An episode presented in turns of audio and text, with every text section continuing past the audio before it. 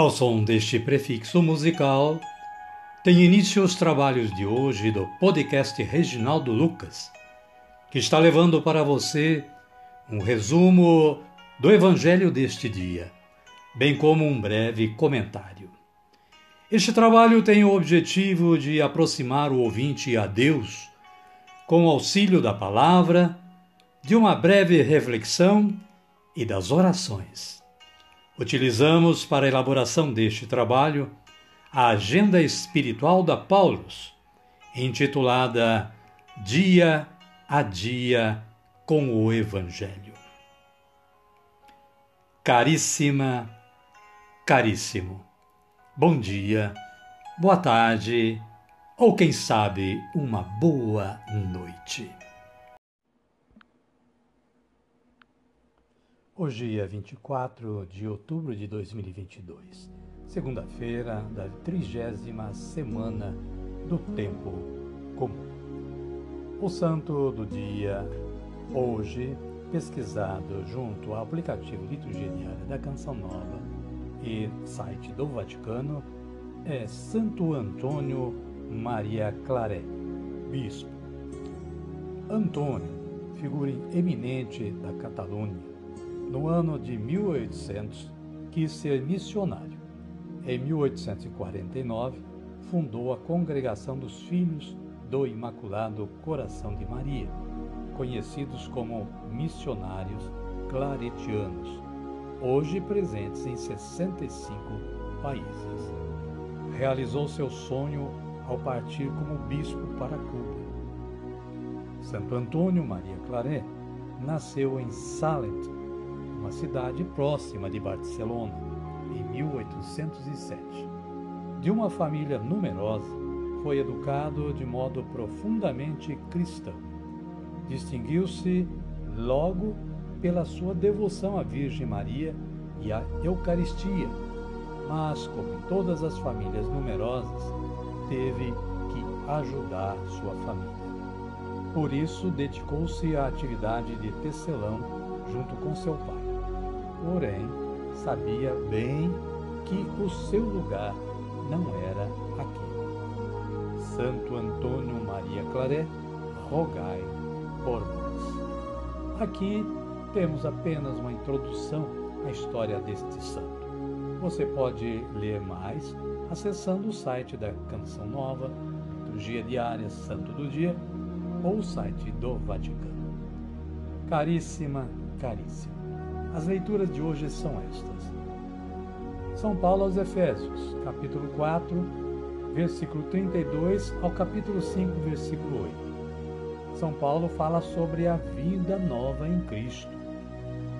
E assim se expressa: Pois outrora eres trevas, mas agora sois luz no Senhor. Caminhai como filhos da luz, pois o fruto da luz consiste em toda espécie de bondade justiça e verdade. O salmo responsorial é o número 1, versículos 1 e 2, 3 e 4 e versículo 6, com a antífona: Sejamos, pois, imitadores do Senhor, como convém aos amados filhos seus.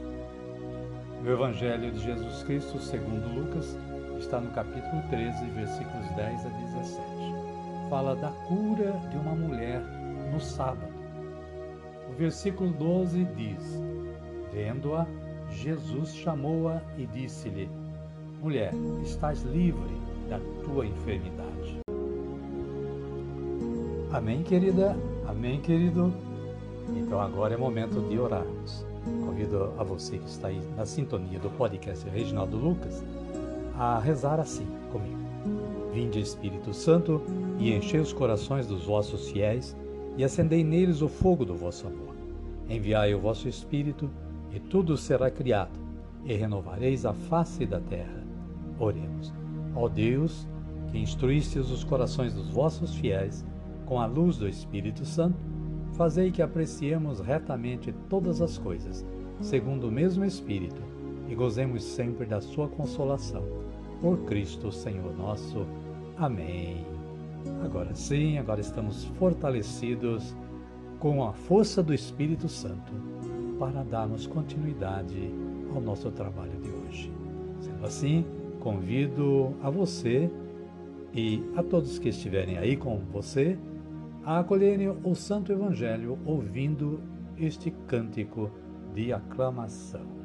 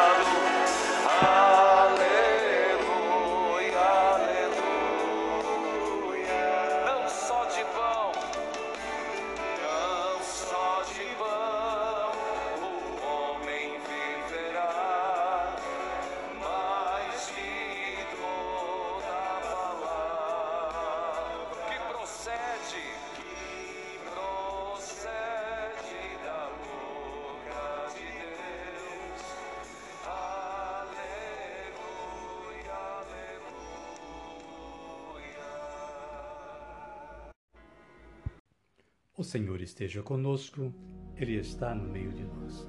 Evangelho de Jesus Cristo, segundo Lucas. Glória a vós, Senhor.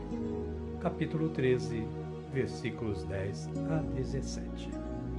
Naquele tempo, Jesus estava ensinando em uma das sinagogas em dia de sábado. Eis que estava aí uma mulher possuída há 18 anos por um espírito que a mantinha doente. Andava encurvada e não conseguia de modo nenhum endireitar-se. Jesus a viu, a chamou e lhe disse: Mulher, você está livre de sua doença. Impôs as mãos sobre ela e no mesmo instante ela se endireitou e começou a glorificar a Deus. Mas o chefe da sinagoga ficou indignado, porque Jesus tinha feito uma cura no sábado. Palavra da salvação. Glória a vós, Senhor. Caríssima, caríssimo. O breve comentário da Paulus diz que, ao dizer mulher, você está livre, Jesus manifesta seu projeto libertador e restitui a dignidade daquela mulher que estava encurvada. A palavra encurvada expressa fortemente uma vida marcada pela falta de liberdade. Os hipócritas estão fechados em seus legalismos. Jesus os enfrenta com palavras contundentes e os alerta sobre a dureza de seus corações.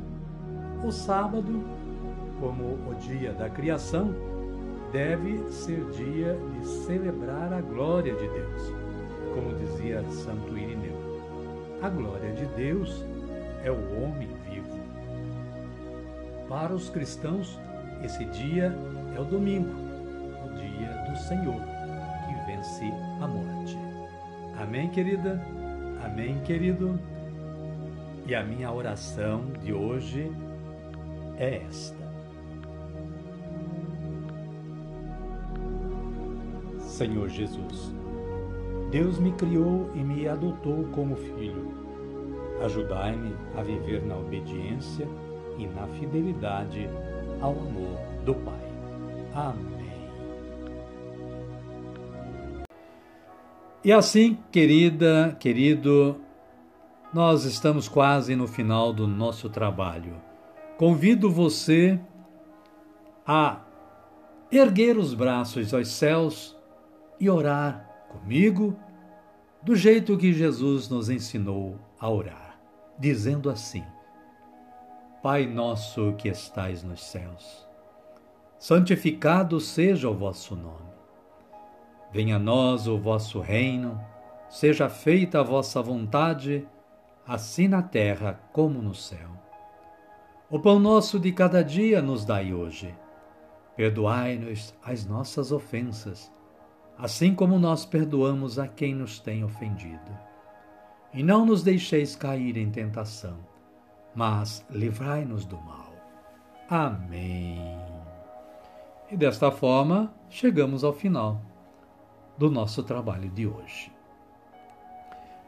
Nós queremos agradecer mais uma vez a Deus que nos dá sempre esta força, mas também agradecer a você que está aí disponível, disposto e sempre, todos os dias, sintonizando o podcast Reginaldo Lucas para ouvir a palavra de Deus e este pequeno comentário que a Paulo nos oferece. Também espero que você esteja compartilhando este trabalho de evangelização com todos os seus contatos de internet, com sua família e com todos os seus amigos e amigas. Desejo que você continue tendo junto à sua família um bom dia, uma boa tarde ou quem sabe uma boa noite. E que amanhã você esteja novamente disposto e disponível a ouvir o podcast Reginaldo Lucas. Fiquem todos com Deus e até amanhã, se Ele nos permitir.